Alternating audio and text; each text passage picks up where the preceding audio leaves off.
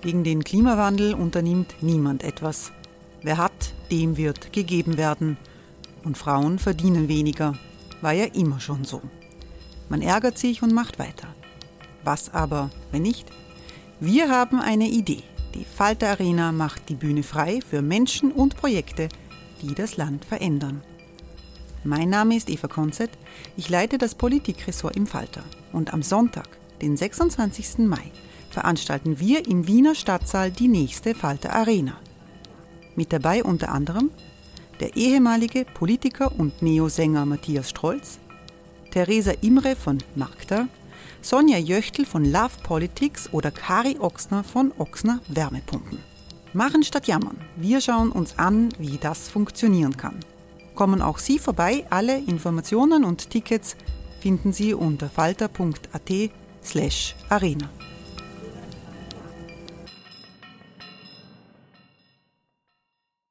Falter-Podcasts werden durch Werbung unterstützt. Das hilft bei der Finanzierung unseres journalistischen Angebots.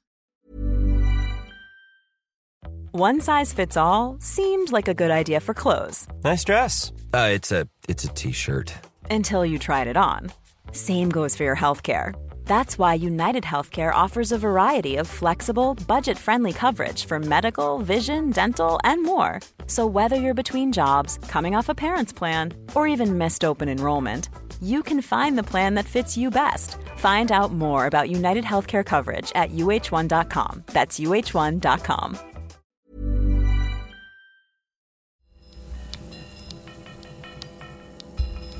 Falter Radio, der Podcast mit Raimund Löw.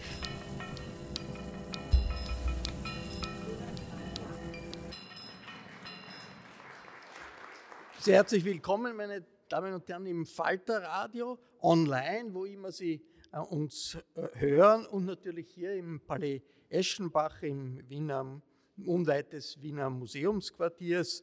Äh, wir senden aus der langen Nacht der Podcast. Das ist eine Veranstaltung in Wien. An diesem Abend, am Freitag, den 27. Jänner, wird die aufgenommen von mehreren Bühnen gab es vor Zuseherinnen und Zusehern, Zuhörerinnen und Zuhörern live die führenden Podcasts aus Österreich. Bei uns geht es um Politik, Innenpolitik und die gesellschaftliche Verfassung äh, Österreichs. Äh, wir wollen fragen, wie es den Grünen geht in der Regierung und wie sich die Grünen in der Regierung auf Österreich, auf die Entwicklung in Österreich auswirken, wie sie das beeinflussen äh, können. Wir fragen auch, ob Österreich vor einem rechtsextremen Boom steht und was das bedeutet, wie wir damit umgehen können, damit umgehen sollen. Ich habe mir eine ganze Reihe ganz genauer Fragen äh, überlegt, wie ich das immer tue, aber äh, im Falter-Podcast wird immer auch durcheinander gesprochen. Das soll auch hier der Fall sein und es läuft dann immer in Wirklichkeit ziemlich anders, äh, als ich mir das äh, vorgestellt habe. Ich begrüße in dieser Runde auf jeden Fall sehr herzlich die Clubobfrau der Grünen, Sigrid Maurer. Guten Abend. Guten Abend. Sigrid Maurer ist gemeinsam mit dem Vizekanzler Kogler eine Architektin von äh, Türkis-Grün und damit eine der wichtigsten Politikerinnen Österreichs. Ich freue mich, dass Stefan Löwenstein gekommen ist. Willkommen. Vielen Dank, guten Abend. Stefan Löwenstein ist der Korrespondent der Frankfurter Allgemeinen Zeitung und seit Jahren ein scharfsinniger Beobachter der Turbulenzen in unserem schönen Land. Ich, ich begrüße Eva Linsinger. Hallo. Hallo, schönen guten Abend. Eva Linsinger ist die Innenpolitik-Chefin des Profil, eine wichtige Position im Medienspektrum Österreichs, ebenfalls gekommen ist vom Momentum-Institut Barbara Blaha, hallo. Hallo, ich freue mich hier zu sein. Das Momentum-Institut ist ein äh, linker Think Tank, der die Regierungspolitik immer wieder kritisch aufs Korn nimmt, vor allem in der Wirtschaftspolitik, in der Sozialpolitik, aber auch in anderen Fragen. Und ebenfalls Platz genommen hat Eva Konzett, hallo. Guten Abend. Eva Konzett ist die Chefin des Politikressorts im Falter der Wiener Wochenzeitung Falter. Es hat ja äh, die Koalition der Grünen äh, mit der ÖVP hat in den letzten Jahren etwas geschafft. Sie hat dem Land eine gewisse Stabilität äh, gegeben nach dem Chaos rund um äh, die Causa Kurz. und man, niemand will sich eigentlich vorstellen, wie das gewesen wäre, wenn äh, in der Corona-Zeit oder auch in, in, der Zeit des äh, Ukraine-Krieges die FPÖ Regierungspartei gewesen wäre. Aber die Frage ist, wirklich gedreht hat sich die grundlegende politische Konstellation in Österreich vielleicht doch nicht. Wir stehen jetzt in einer Situation, in der die Freiheitlichen versuchen, einen Anlauf äh, in Richtung Macht zu nehmen, genauso wie das Jörg Haider vor 20, vor 30 Jahren äh, gemacht hat. Äh, die Regierungsparteien werden nach unten gezogen. In den Meinungsumfragen geht es der ÖVP schlecht, geht es auch den Grünen nicht so gut.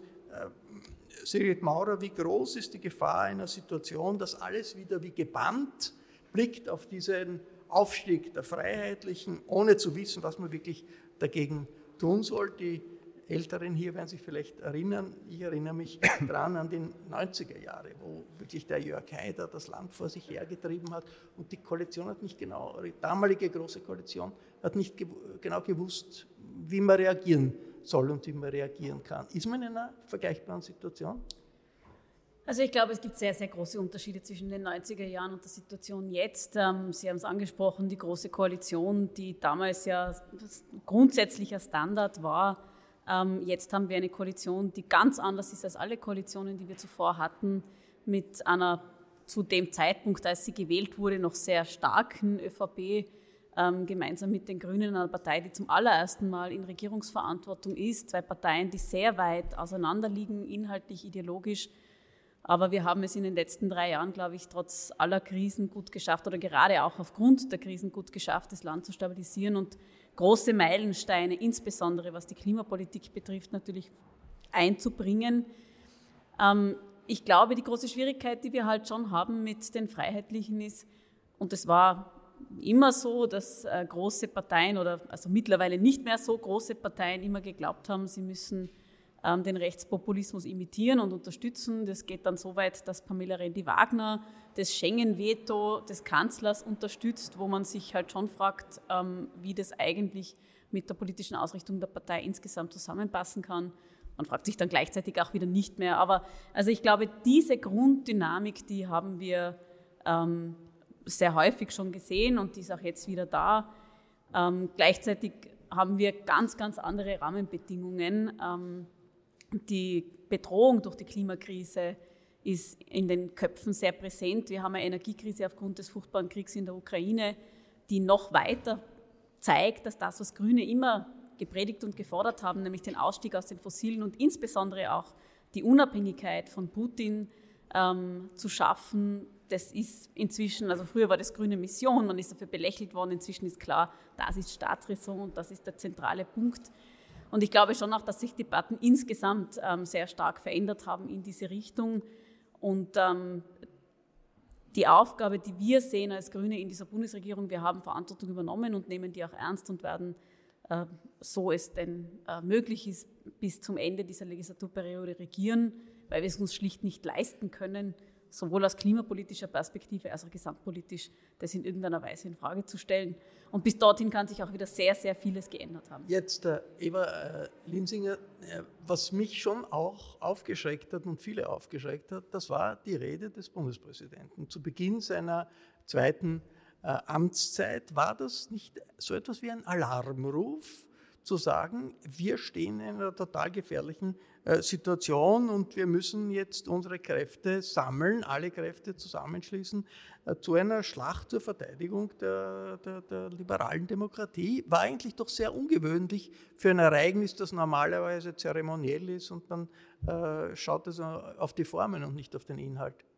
So martialisch hat er es nicht gesagt, der ist immer locker, lässiger, so heiter gelassen. Aber was schon stimmt, es lag eine seltsame Endzeitstimmung über dieser eigentlich feierlichen Angelobungszeremonie. Und das lag daran, dass es neben Alexander van der Bellen eine zweite heimliche Hauptperson gab, nämlich Herbert Kickel. Er, vor ihm wurde gewarnt, es wurde vor dem Öxit gewarnt. In den Debatten davor ging es darum, ob Alexander van der Bellen einen möglichen Wahlsieger Kickel zum Bundeskanzler angeloben würde, ob er ihm den Regierungsbildungsauftrag geben würde. Und da merkt man schon sehr deutlich, bis zur nächsten Nationalratswahl, Sigrid Mauer hat es gesagt, ist es planmäßig noch über eineinhalb Jahre hin und schon jetzt ist die FPÖ wieder mitten zurück im Zentrum der Innenpolitik. Um sie kreist die Aufmerksamkeit, um sie kreisen Warnungen. Es gab auch davor, am Dienstag, glaube ich, war das, so ein Gespräch von zwei Elder Statesmen, ähm, Andreas Kohl und Wolfgang Schüssel, die in der Politischen Akademie diskutiert haben und da hat Andreas Kohl auch gewarnt vor einer Gefährdung der Demokratie. Und da sieht man deutlich, dass Österreich wieder ein bisschen zurück ist in diesem ewigen, täglich grüßt das Murmeltiermodus. Die FPÖ steigt auf, kommt in Regierungsverantwortung, sie scheitert krachend, es gibt einen Skandal, das mag jetzt Knittelfeld heißen oder Ibiza, aber ihre Wählerinnen und Wähler vergessen erstaunlich schnell, vergessen auch all die Nehmerqualitäten, die die FPÖ beweist, vergessen die Korruption Korruptions- und sonstigen Ermittlungen. Und auch jetzt ist die FPÖ in Umfragen, ich weiß schon Umfragen, aber auf Platz 1 und sie steht offensichtlich in Niederösterreich, das nie ihr Terrain war, vor einem Wahlsieg.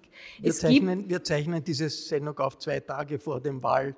Tag genau. in Niederösterreich äh, das zu äh Nur ein Satz noch. Ich finde, es gibt einen wesentlichen Unterschied zu den äh, 90er Jahren und auch zu dem zweiten Mal, als die FPÖ in den Umfragen auf Platz 1 war. Damals waren so eine Art schillernde Demagogen ähm, mit Jörg Haider und Heinz-Christian Strache an der Spitze. Mittlerweile reicht ein Mann wie Herbert Kickl, der nie einen Beliebtheitswettbewerb gewinnen würde. Also nicht schillernd, aber hardcore. Hardcore und schon härter. Und das Zweite ist diese Verunsicherung und dieser Verdruss über, unter Anführungszeichen, die Politik greift mittlerweile weit in die bürgerliche Mitte, in den Mittelstand hinein. Es gibt einfach Ängste vor Abstieg und vor Wohlstandsverlust und das betrifft nicht mehr nur die gesellschaftlichen Ränder.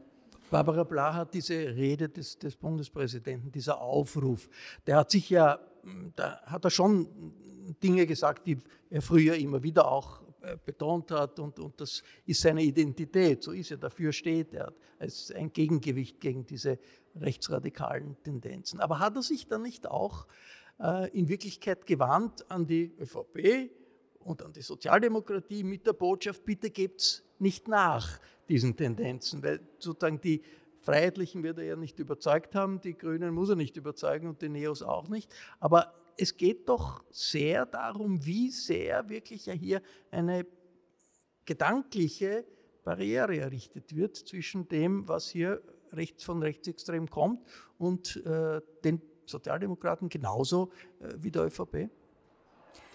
Da würde ich durchaus zustimmen, äh, Herr Löw. Da ist einiges Wahres dran. Gleichzeitig würde ich trotzdem konstatieren, dass wir nicht am selben Spielfeld stehen wie in den 90er Jahren. Was wir beobachten können die letzten 30 Jahre, und es hat sich das Lichtermeer ja gerade erst gejährt, 30-jähriges Jubiläum Lichtermeer Anfang der 90er, da sind Hunderttausende Menschen auf die Straße gegangen in Wien für Aussagen eines FPÖ-Politikers, die heute nicht einmal mehr ein Achselzucken hervorrufen würden. Also wir sehen gerade an diesem Jubiläum so schön, wie sehr sich das Diskursfenster nach rechts radikal verschoben hat. Wir sehen es auch in, in Studien der Politikwissenschaft, die uns sagen, die Positionen einer ÖVP sind von den Positionen einer FPÖ im Wesentlichen nicht mehr unterscheidbar. Also in Fragen der Migrationspolitik, in Fragen der, wie man es früher genannt hat, Ausländerpolitik, gibt es keinen wesentlichen Unterschied mehr zwischen diesen beiden Lagern. Die sind inhaltlich tatsächlich zusammengewachsen. Warum ist das wichtig zu betonen? Weil wir jetzt wieder, Eva Linsinger hat das sehr schön formuliert, wie das Kaninchen vor der Schlange stehen und uns auf die FPÖ schauen. Ich aber gleichzeitig sagen muss, wir haben eine Kanzlerpartei, die exakt das macht, was Jörg Haider in den 90er Jahren gefordert hat. Also die Verschiebung des Diskursfensters hat uns so weit nach rechts bewegt, dass es uns äh, über weite Strecken nicht mal mehr auffällt. Und das ist tatsächlich eine Gefahr. Warum?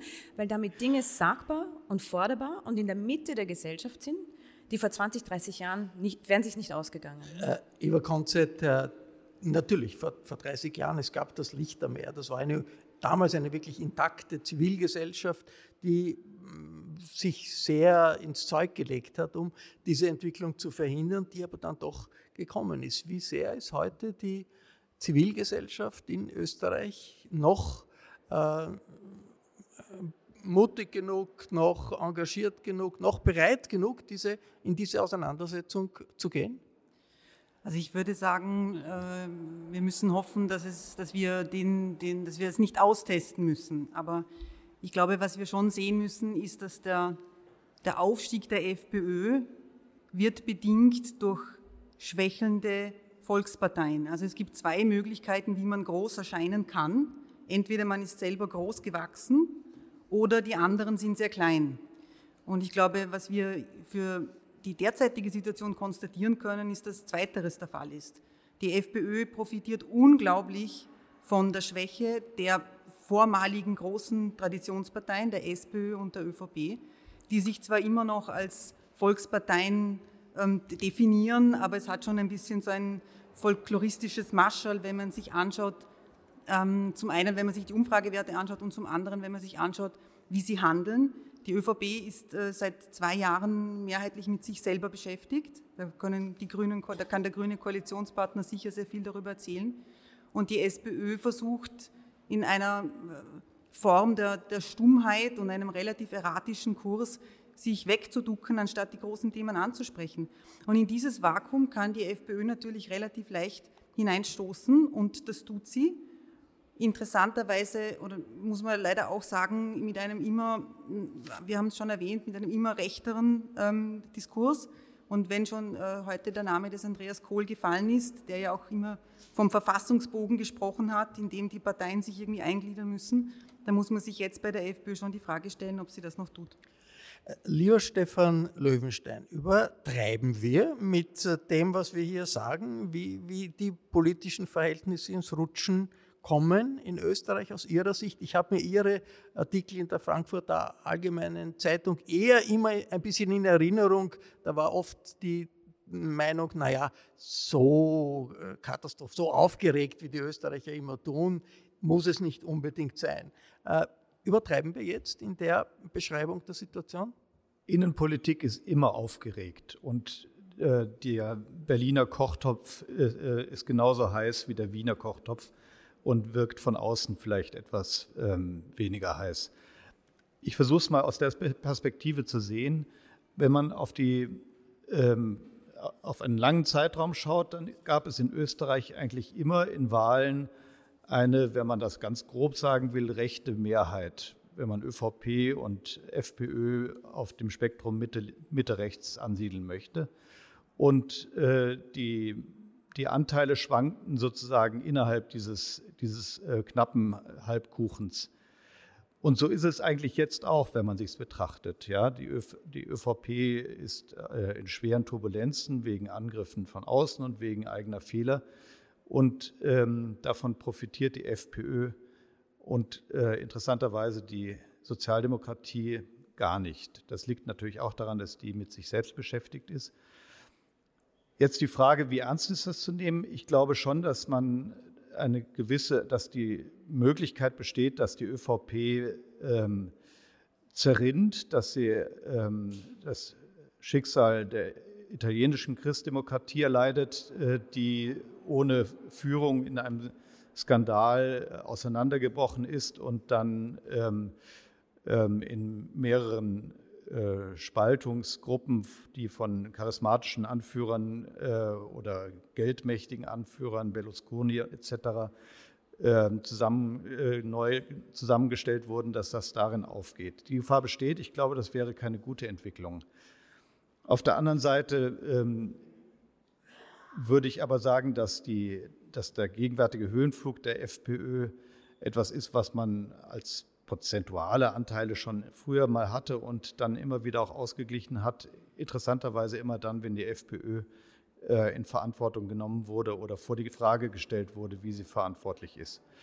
Bei Herbert Kickel, um das noch kurz zu sagen, äh, stellt sich natürlich die Frage, inwieweit äh, der Verantwortung übernehmen kann. Als Innenminister ähm, hat der Bundespräsident schon darauf hingewiesen, hat er einige bedenkliche Schritte gesetzt.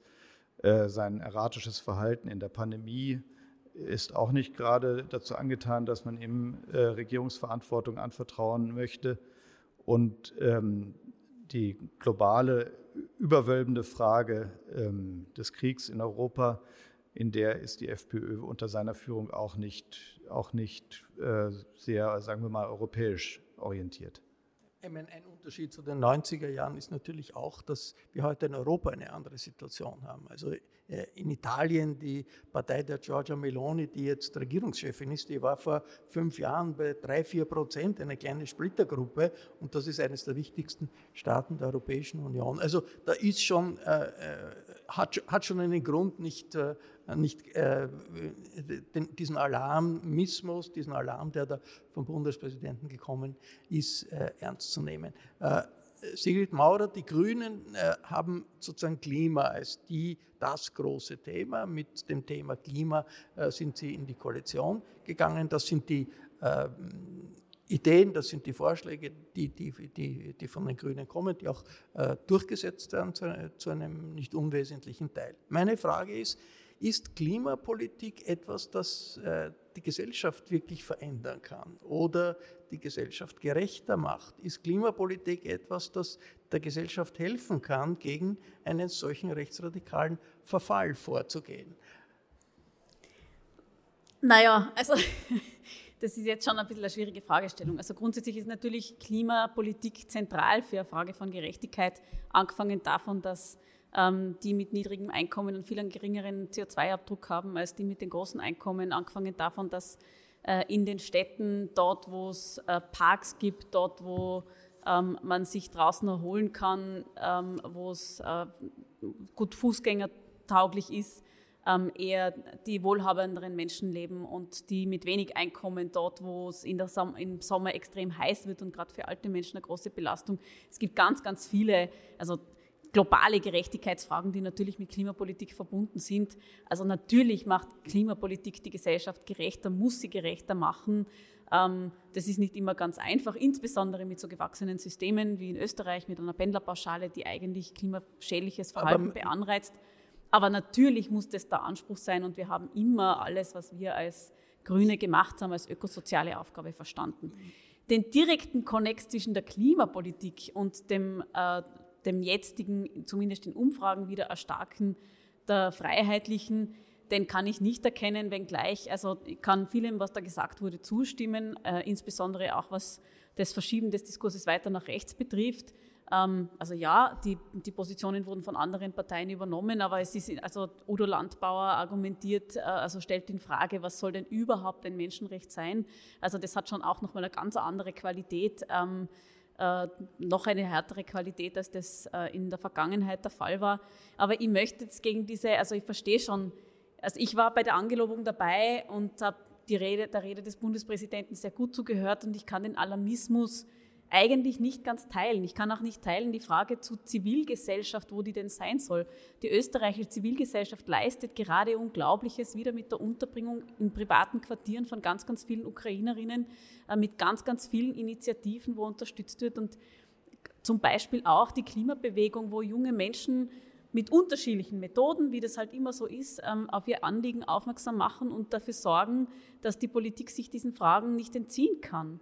Ähm, und also ich habe auch in der Rede des Bundespräsidenten, er hat sie begonnen mit einem Verweis darauf, dass wir eigentlich vor einem Jahr davon aus, oder also vor einem Dreivierteljahr davon ausgehen mussten, dass wir ein massives Problem haben werden, im Winter zu wenig Gas, tatsächlich, also wirtschaftliche Situation, die katastrophal sein wird. Er hat darauf verwiesen, auf die Arbeitslosigkeit, auf das Wirtschaftswachstum. Und klar, es gibt ganz viele Unsicherheiten und ich kann auch sehr gut nachvollziehen, dass die Bevölkerung stark verunsichert ist aufgrund der multiplen Krisen, die wir haben und einfach tatsächlich einer gewissen Ungewissheit, was die Zukunft bringen kann. Aber ich kann, also auch die Rede des Bundespräsidenten habe ich aus meiner Perspektive, insbesondere auch mit dem, was er gerade, was er in Richtung Freiheitliche gesagt hat, als stabilisierend und als ähm, als zuversichtlich in die Zukunft gerichtet verstanden. Und also Sie haben jetzt zu, zu Recht Italien als Beispiel genannt. Wir haben andere Länder in Europa, wir haben in den USA auch eine problematische Entwicklung, wo, die, wo grundsätzliche demokratiepolitische Fragen sehr hart zu stellen sind. Und ich empfinde aber gerade diese Rede des Bundespräsidenten und den Verweis darauf, dass er ähm, in einer Situation, wo sogar, wo, also wo er sagt, es ist nicht automatisch so, dass die stimmenstärkste Partei ähm, den Kanzler oder, oder Kickl zum, der, der, der, Kanzler werden würde. Das ist eine und das inhaltliche. Ist doch, da zieht ja, eine das, aber, das, aber genau dafür ist doch der Bundespräsident Absolut. da und genau dafür ist es in der Verfassung genauso formuliert. Und also ich empfinde das, was er sagt oder was er in dieser Rede gesagt hat, es waren genügend mahnende und aufrüttelnde Worte dabei, aber ich empfinde hier keinen Alarmismus, sondern ich empfinde vielmehr einen Politiker, der Guidance gibt, der eine Vorstellung davon hat, wohin sich das Land auch in den nächsten, trotz aller Krisen, in den nächsten Jahren entwickeln kann ähm, und habe eher eine zuversichtliche als eine, als eine alarmistische Perspektive.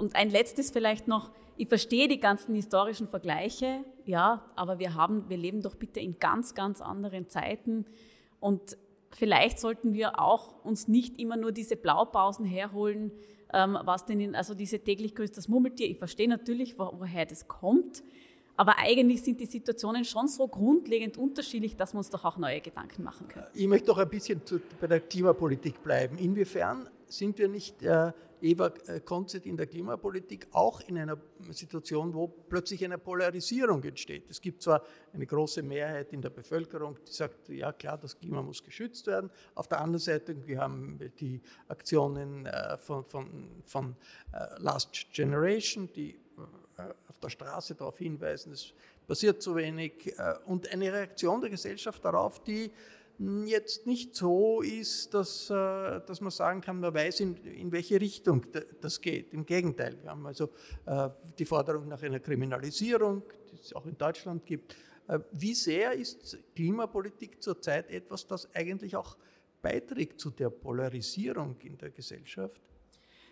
Das hängt wahrscheinlich ein bisschen davon ab, was man daraus macht. Also wenn man Umfragen sich anschaut, dann, ich habe sie jetzt nicht ganz richtig, die Zahlen nicht ganz im Kopf, aber die Mehrheit der Österreicher befürwortet eine Klimapolitik. Äh, die Mehrheit der Österreicher weiß, dass der Klimawandel eines der drängendsten und dringlichsten Probleme darstellt und ähm, quasi fordert die Politik auch auf, ähm, zu handeln. Jetzt arbeitet man sich an den Klimaklebern ab. Ähm, die sind ein bisschen ein gefundenes Fressen, auch äh, wenn ich das so ein bisschen despektierlich sagen darf, ein gefundenes Fressen natürlich für alles rechts der Mitte, weil sie viele Emotionen äh, schüren, ähm, aufwerfen, ähm, für Unverständnis manchmal sorgen. Die ganze Debatte um härtere Strafen ist eine Wahlkampfdebatte, äh, weil man sagen muss, das ist in einer gewissen Art und Weise ein, ein, äh, ein, eine Form des zivilen Widerstands. Äh, in Niederösterreich gibt es überhaupt gar keine Klimakleber, aber wir haben eine Debatte darüber, ob man sie jetzt härter bestrafen soll. Also da muss man ein bisschen runterkommen vom Gas ich glaube, das ist ein bisschen das Vorrecht der Jugend, da aufzuzeigen, dass etwas sehr, sehr schief läuft. Ähm, wir dürfen nie vergessen, wir sind in der Klimapolitik gebunden an, an internationale Verträge. Ähm, wenn Österreich die Klimaziele nicht erreicht, äh, dann wird es Milliardenstrafen hageln. Äh, die wird es auch hageln, wenn wir so weitermachen wie bisher. Also da muss man mit ein bisschen ruhigerer und gelassener Hand vorgehen. E Eva Linsinger ist diese Law and Order Dynamik, die da von der ÖVP in Niederösterreich, aber auch in Tirol und, und auch natürlich von der FPÖ, die, die da kommt, äh, ist das äh, etwas, das es äh, schwieriger macht, sozusagen Klimaziele oder Klimapolitik durchzusetzen? Nein, weil wenn man sich das anschaut, ähm, ich bin immer großer Fan von Zahlen, Daten, Fakten. Das WIFO und andere haben gerade Studien vorgelegt, dass nach dem derzeitigen Stand der Politik Österreich die Klimaziele meilenweit verfehlen wird. Es gab einfach über viele Jahre jetzt einen Stillstand, wo sich Österreich zwar als Umweltmusterland verkauft hat, aber wo so gut wie nichts passiert ist. Und nach derzeitigen Berechnungen verfehlt Österreich die Ziele und die KlimakleberInnen sind da eine relativ kleine Minderheit und ich halte das auch für eine Scheindebatte. Aber um auf die Frage zuerst zurückzukommen, natürlich ist es nicht so leicht, dass jetzt die Klimapolitik schuld oder Mitschuld am Aufstieg der FPÖ ist, aber man sieht schon, dass es ähm, beiträgt zu einer Art Spaltung der Gesellschaft. Nicht ohne Grund ist die FPÖ diejenige Partei in Österreich, die sich nicht ganz sicher ist, ob es den Klimawandel überhaupt gibt und wenn ja, ob er überhaupt menschengemacht ist. Und die Klimakrise, die ja mittlerweile kein Fall mehr für die Wissenschaft ist, die sieht man ja mittlerweile mit freiem Auge. Also diese dünnen weißen Bänder auf den grünen Wiesen, die extremen Temperaturen, die Trockenheit, die Dürre, also das sehen ja alle. Und das führt schon dazu bei, zu einer Verunsicherung und zu einem Art Ohnmachtsgefühl, das ohnehin in der Bevölkerung verankert ist. Und die FPÖ neben all dem Richtigen, was gesagt wurde, neben all dem Verschiebung des Diskurses, schaffte das schon aber ganz gut, ähm, eine Art Sehnsucht nach den heimeligen 60er Jahren, wo alles in Ordnung war, wo es ganz wenig Migrantinnen in Österreich gab, wo Männer noch bestimmen durften, ob ihre Frauen arbeiten durften, wo man dem Kind die gesunde Watschen geben durfte, also als die Welt noch total in Ordnung war. Und diese Sehnsucht versucht sie zu beschwören und das gelingt ihr gut. Und natürlich ähm, will niemand vernünftiger zurück in die 60er Jahre. Es ist auch gar nicht möglich, aber irgendwelche Konzepte oder so erwartet ihr offensichtlich die Klientel ohnehin nicht von der FPÖ. Über. Ich glaube, was man schon sehen muss, ist, die, die FPÖ zweifelt den menschenverursachten Klimawandel seit vielen, vielen Jahren an. Wieder aufgestiegen und wieder an Fahrt gewonnen und wieder an Momentum gewonnen hat sie aber vor allem in der Corona-Politik. Also die Corona, äh, die Corona-Krise, die Pandemie war quasi der erste große Boost für die FPÖ, nachdem sie durch Ibiza ja wirklich ähm, auf ihr Kernklientel heruntergesagt ist. Ähm, und das zweite große ist jetzt natürlich diese ganze, äh, die Frau Maurer hat es angesprochen, diese multiplen Krisen, die Inflation, Russland, wo die FPÖ jetzt mit einfachen Antworten ins Rennen geht und sagt, äh, wenn wir die Sanktionen nicht hätten, dann wäre ja alles ganz gut und Russland ist vielleicht äh, nicht der Aggressor, sondern die NATO könnte es auch sein. Also die Klimafrage hat die, hat die FPÖ schon lange für sich entschieden und damals hatte sie aber nicht die Leute hinter sich und die Spaltung dann nicht vorangetrieben. Barbara Brach, ich möchte noch mal auf die Frage auch am Anfang zurückkommen, noch nicht Klima, Klimapolitik ist ein Problem, wenn man Klimapolitik so ins Zentrum äh, der Tätigkeit einer Partei setzt, wie jetzt äh, die Grünen.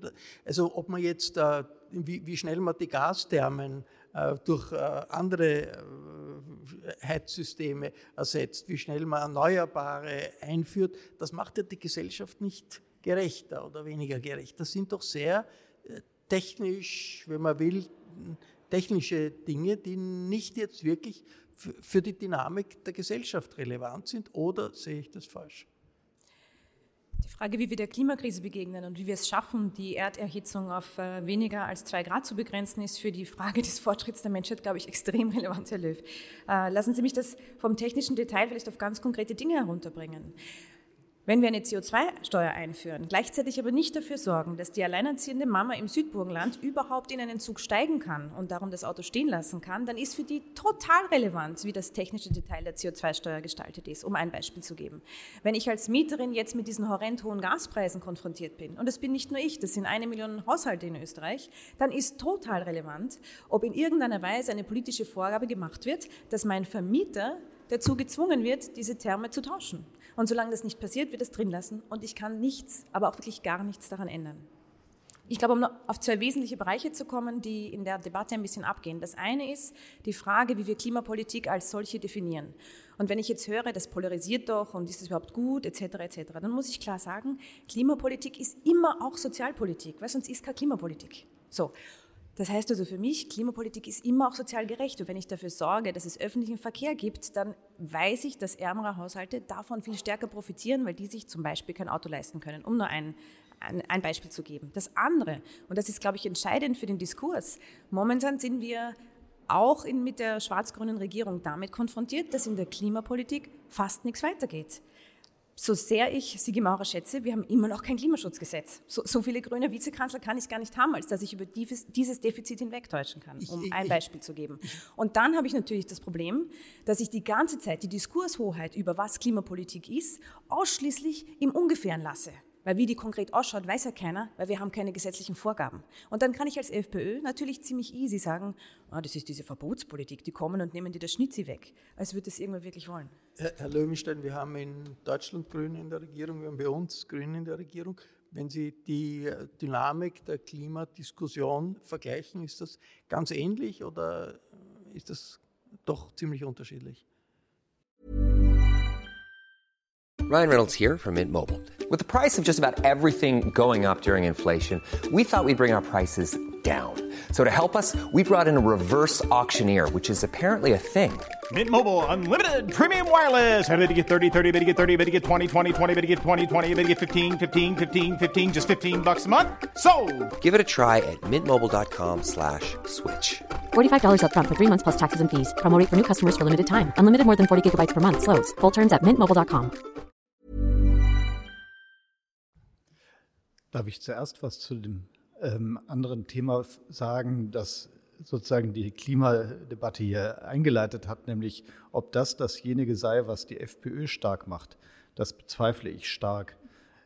Das, was die FPÖ stark macht, ähm, ist natürlich das allgemeine, ähm, ähm, die allgemeine Verunsicherung angesichts vieler Krisen und ein sehr konkretes Thema, ähm, das hier merkwürdigerweise fast gar nicht angesprochen wurde, nämlich äh, die unkontrollierte Migration ähm, über das Asylsystem in ähm, Mitteleuropa. Das betrifft ja keineswegs nur Österreich, die ähm, sowohl den Ma- Arbeitsmarkt nicht befriedigen kann, die das, die Sozialsysteme stark fordert und die auch den gesellschaftlichen Zusammenhalt fordern.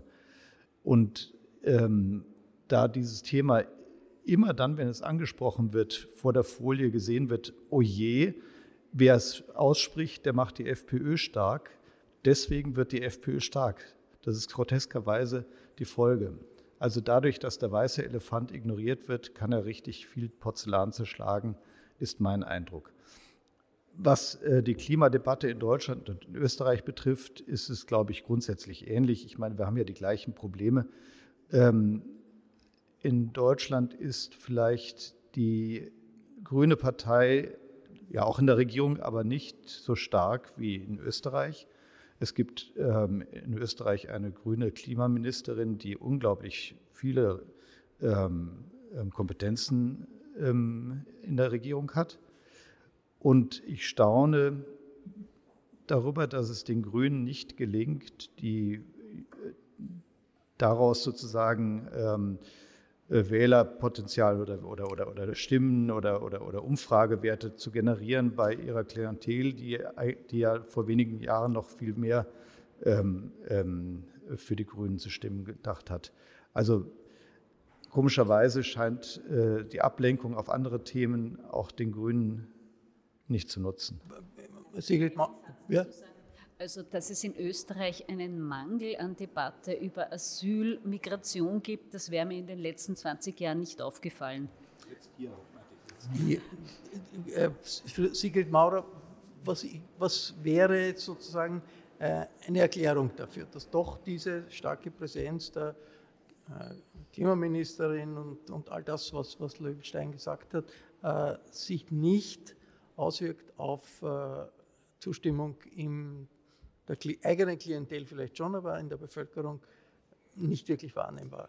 Also ich glaube, ich möchte es- dieses Bild auch etwas zurechtrücken. Wir sind in einer Situation, die einzigartig ist. Also die Zahl der Herausforderungen, der Krisen, wir haben zwei Jahre Pandemie hinter uns, ähm, der, der Krieg in der Ukraine, die Teuerung, die Energiekrise und dann, ähm, ich möchte es schon auch ansprechen, weil gerade mit den Rückblicken des Bundespräsidenten ist es mir ein bisschen zu kurz gekommen. Es war da auch noch was mit Ibiza und wir hatten eine Übergangsregierung in Österreich ähm, und Korruptionsaffären, ähm, die alle noch lange nicht abgeschlossen sind, die ja auch dazu beitragen, dass das Bild, das die Politik bei der Bevölkerung auslöst, oder jedenfalls auch die ÖVP, dass, äh, dass es da zu einer Vertrauenskrise kommt. Und dieses Zusammenspiel von so vielen unterschiedlichen äh, Punkten führt dazu, dass ähm, ein beträchtlicher Anteil, der größte Anteil, der mir bekannt ist, der Bevölkerung sagt, sie wissen nicht, welche Partei sie bei der nächsten Wahl wählen wollen, sollen. Das ist aber auch kein österreichisches Phänomen. Wir haben, auch wenn man die Daten mit Deutschland vergleicht, auch dort ist es ähnlich. Ähm, und auch was die Zufriedenheit mit, äh, mit Maßnahmen von Regierungen betrifft, auch da ist in ganz Europa ein ähnliches Bild. So, und jetzt ähm, sind wir Grüne, nachdem wir aus dem Parlament geflogen sind, wieder eingezogen und aus dieser Situation, ohne jedes Personal, ohne Räumlichkeiten, aus dem Nichts in eine Regierung mit einer damals noch übermächtigen ÖVP gegangen, mit einem damals Kanzler Sebastian Kurz, ähm, der in seiner eigenen Vorstellung was sehr Ähnliches vorhatte mit Österreich, würde ich sagen, wie Orban mit Ungarn. Ähm, und auch diese Situation, möchte nur daran erinnern, ähm, haben wir Grüne äh, bereinigt. Ähm, Sebastian Kurz ist nicht mehr Kanzler dieser Republik und es gibt trotzdem eine schwarz-grüne Regierung und wir versuchen das Beste umzusetzen, wofür wir angetreten sind, um diese Klimakrise zu bewältigen. Und jetzt, also diese Regierung hat ähm, tatsächlich schlechte Umfragewerte, aber das liegt, wohl, das liegt vor allem an der ÖVP. Die, also jetzt ist gerade die letzte Profilumfrage, hat die Grünen bei 12. Ich finde das angesichts der gesamten Situation bei weitem nicht so schlecht. Gleichzeitig muss ich sagen, dieses Schielen auf Umfragewerte hilft uns nicht in der tatsächlichen Bewältigung der Krisen. Ähm, und wir haben hier einen Auftrag, wir haben ein sich schließendes Fenster. Alles, was da gesagt wurde zu, ähm, was in den letzten Jahrzehnten verschlafen wurde an Klimapolitik, das ist alles richtig. Wir werden in den, wir haben es nicht in der Hand, in drei Jahren alles auszugleichen, was davor versäumt oder sogar verbrochen worden ist. Aber wir haben schon sehr, sehr viele Klimaschutzgesetze beschlossen. Ja, das eine Klimaschutzgesetz, das Klimaschutzgesetz im Titel hat, das fehlt noch. Aber die anderen, also das Erneuerbaren Ausbaugesetz, das Erneuerbaren Wärmegesetz, das bereits im Parlament liegt, das Erneuerbaren Gasegesetz, das ähm, jetzt auf der Regierungsklausur beschlossen wurde, die, wir haben bitte die Mittel für den Öffi-Ausbau vervielfacht in, in Größenordnungen, die unvorstellbar waren in der Vergangenheit. Wir haben ein Klimaticket eingeführt, das ein unglaubliches Erfolgsmodell ist und das viele Millionen in die Kassen spült, um den Öffi-Ausbau weiter voranzutreiben. Wir haben eine ökosoziale Steuerreform gemacht, die eben genau das, was Barbara Blaha hier angesprochen hat, versucht zu lösen, nämlich die Problematik, dass dort, wo die Infrastruktur schlecht ist am Land, dass die nicht die Leidtragenden sind, wenn wir eine CO2-Bepreisung machen. Also ganz, ganz viele zentrale Schritte im Kampf gegen die Klimakrise haben wir gesetzt. Und ja, da gibt es noch locker genügend zu tun. Ähm, wir haben auch noch eineinhalb Jahre vor uns. Wir sind absolut gewillt, das zu leisten. Und dann wird es einen Wahltag geben und dann werden wir Bilanz ziehen. Ähm, die Verantwortung, die wir jetzt haben, die nutzen wir jedenfalls zur Umsetzung. Und ich habe nicht den Eindruck, dass es die Grünen sind, die hier schlecht performen. Ähm, insbesondere gerade Leonore Gewessler, Sie haben es angesprochen, eine extrem starke Ministerin mit einem riesigen Ressort, die setzt um und um und um und um und sie kümmert sich nicht um die Umfragen. Und ich möchte, so. wir haben, wir bekommen gerade das, das Zeichen, wir haben noch fünf, sechs Minuten. Ich möchte schon noch eine Frage, die Frage der äh, Veränderungen, die sich in Europa durch den russischen Ukraine-Krieg abspielen, auch nicht ignorieren, auch ansprechen. Ist es nicht unglaublich, dass wir hier eine völlig neue Situation sicherheitspolitisch in Europa haben und in Österreich gibt es null Diskussion dazu. Äh, Eva Konze, der äh, Bundeskanzler sagt, wir sind neutral, neutral, neutral und äh, weitere Diskussionen sind unnötig. Ist das nicht auch ein Faktor, der zur Verunsicherung der Gesellschaft beiträgt, weil jeder sieht, es ist alles anders in Europa und wir tun so, als wären wir auf einer Insel weit weg. Ich glaube, es ist ein sehr gutes Zeichen dafür, wie in diesem Land Politik gemacht wird, äh, nämlich sehr danach ausgerichtet, äh, was das Volk, was man, was man glaubt, dass das Volk gern hören würde. Die Neutralität ist ein sehr gutes Beispiel, weil die einfach sehr große Beliebtheit im Volk ähm, genießt. Und ähm, in Österreich tut man so, als ähm, hatte man halt irgendwie Glück gehabt, dass der liebe Gott uns lauter Nachbarn gegeben hat, äh, die der NATO beigetreten sind und deshalb müssen wir uns darüber nicht weiter kümmern. Besonders verantwortungsvoll ist das nicht. Äh, siehe auch das Beispiel Finnland, Schweden, die ähm, sich dieser Diskussion gestellt haben. Und ähm, ich möchte nur einen einzigen Satz zur, zur Klimaministerin äh, Gewessler sagen.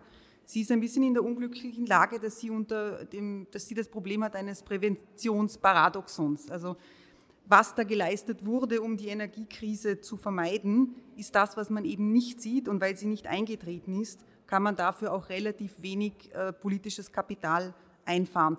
In Europa, das kann man vielleicht ruhig auch einmal sagen, wird schon wahrgenommen, was in Österreich diesbezüglich getan worden ist, vor allem ähm, aus dem Klimaschutzministerium. Äh, Eva Linsimer, das, das, das sich weigern der Eliten, der außenpolitisch interessierten Eliten, einfach mit der Situation umzugehen, die jetzt da ist, ist das nicht etwas, das zur Destabilisierung in Wirklichkeit beiträgt. Ist ganz anders als in der Schweiz. Die Schweiz ist neutral und die haben eine ganz intensive Diskussion darüber, zum Beispiel im Augenblick, ob nicht die neutrale Schweiz Munition für die Ukraine zur Verfügung stellen soll, damit sich die Ukrainer äh, besser verteidigen können. Die Diskussion in den gesellschaftlichen Eliten gab es ja durchaus. Ich erinnere an diesen offenen Brief, der von Menschen wie dem AMS-Geschäftsführer Johannes Kropf unterzeichnet wurde, der einfach forderte eine offene Debatte, welche Sicherheitspolitik. Aber Echo Null. Eine Forderung an den Bundespräsidenten, Echo Null. Nein, würde ich nicht sagen. Es gab durchaus Echo. Die einzigen, wo die Reaktion Null war, das war die Spitzenpolitik. Kanzler Karl Nehammer hat gesagt, ähm, das brauchen wir nicht und damit basta. Und mit derartiger Diskursverweigerung kann man natürlich auch etwas abtöten. Ich weiß jetzt auch nicht, ob die richtige Antwort wäre, dass Österreich einem Sicherheitsbündnis beitreten soll. Vielleicht ist die Neutralität eh noch richtig, aber dass man darüber nicht einmal diskutiert, ähm, das halte ich schon für einen Fehler und das verstärkt natürlich auch das Gefühl, das vorhanden ist, dass da wichtige Debatten versäumt werden. Ich sage nur noch zwei Sätze und ich glaube aber, dass diese dieses Unsicherheitsgefühl, das da herrscht, ähm, nicht nur vom Ukraine-Krieg kommt, sondern auch von scheinbaren Kleinigkeiten. Man muss von Apotheke zu Apotheke rennen, um ein bestimmtes Medikament zu bekommen. Es warten Menschenschlangen auf einen Termin in Arztordinationen.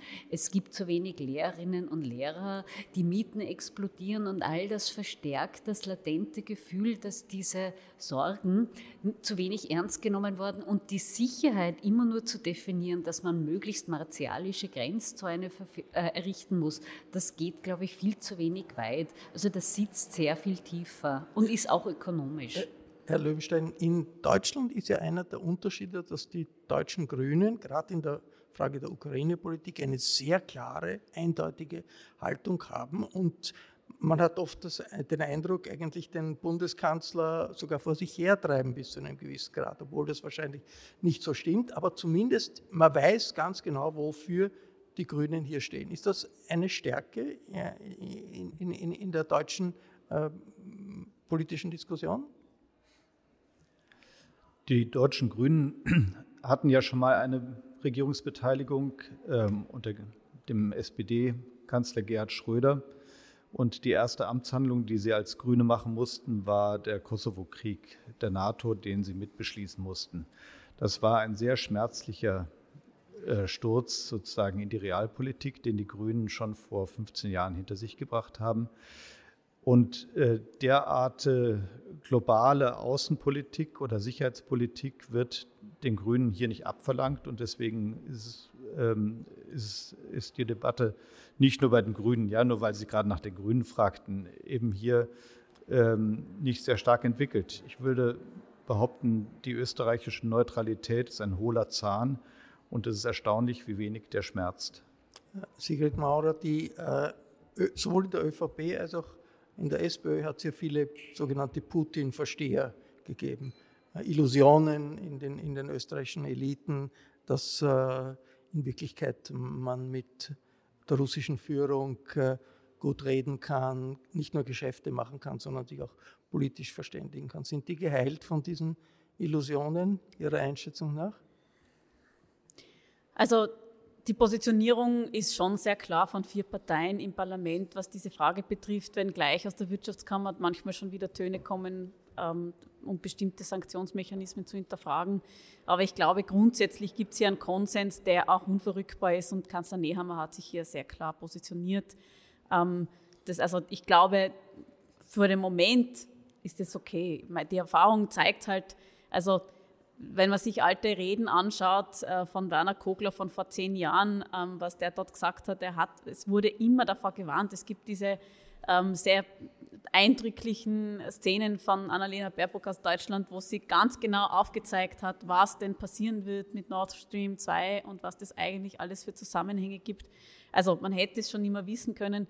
Da sehe ich jetzt nicht die Gefahr. Gleichzeitig ist, ähm, also Politik besteht, also es gibt diese Verschiebungen dann regelmäßig wieder und solche Positionierungen werden werden mitunter auch wieder vergessen. Ich glaube aber, es ist die Solidarität mit der Ukraine und ähm, im Übrigen auch die grüne Position ist vollkommen klar und ich bin auch ich, be, ich begrüße, dass Deutschland diese Panzerlieferungen jetzt macht.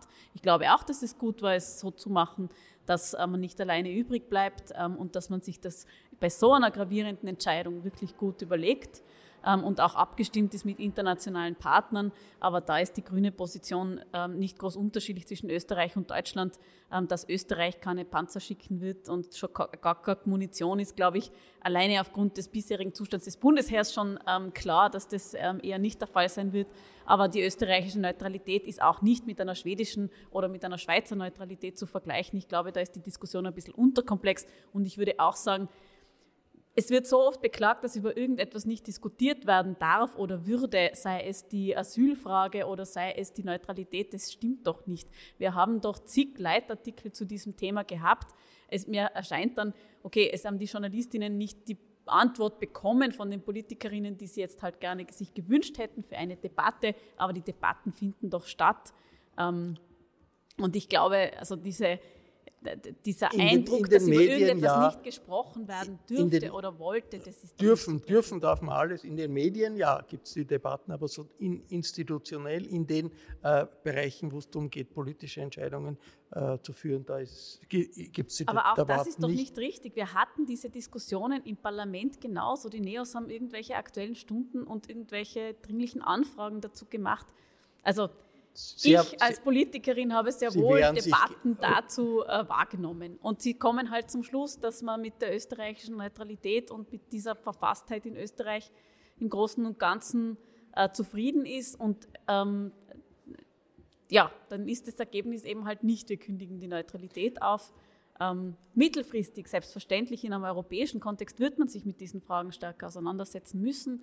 Äh, davon bin ich überzeugt, aber dass es die Debatte nicht gäbe. Das, das war eine Runde zu grundsätzlichen äh, Fragen der politischen Entwicklung in Österreich, ein bisschen auch äh, in Europa, äh, die hoffentlich zum Nachdenken angeregt hat. Ich bedanke mich sehr herzlich hier bei allen Teilnehmerinnen und dem Teilnehmer hier in äh, der Runde im Palais Eschenbach. Danke für Ihr Interesse, fürs Zuhören hier im Saal und danke äh, fürs Zuhören an alle, die uns im Äther, im Internet hören. Es gibt übrigens viele dieser Diskussionen regelmäßig äh, im Falter, daher äh, schließe ich immer unsere Sendungen des Falter Podcasts mit der Erinnerung, wer noch kein Abonnement des Falter hat, der könnte sich vielleicht äh, überlegen, ein solches Abonnement sich anzuschaffen. Es nützt und hilft und regt an. Vielen Dank.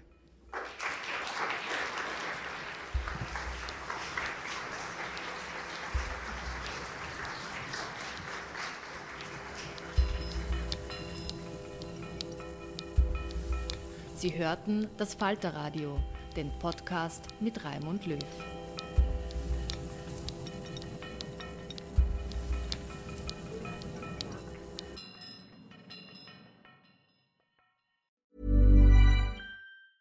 Even when we're on a budget, we still deserve nice things.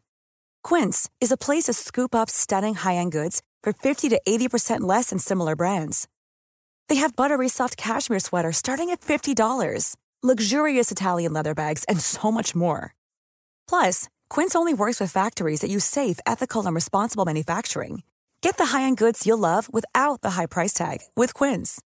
Go to quince.com/style for free shipping and 365-day returns. This message comes from BOF sponsor eBay. You'll know real when you get it.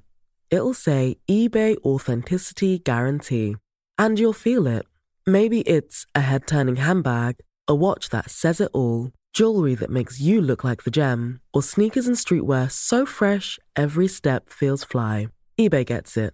So look for the blue check mark next to that thing you love and be confident that every inch, stitch, sole, and logo is checked by experts. With eBay Authenticity Guarantee, you can trust that feeling of real is always in reach. Ensure your next purchase is the real deal. Visit eBay.com for terms.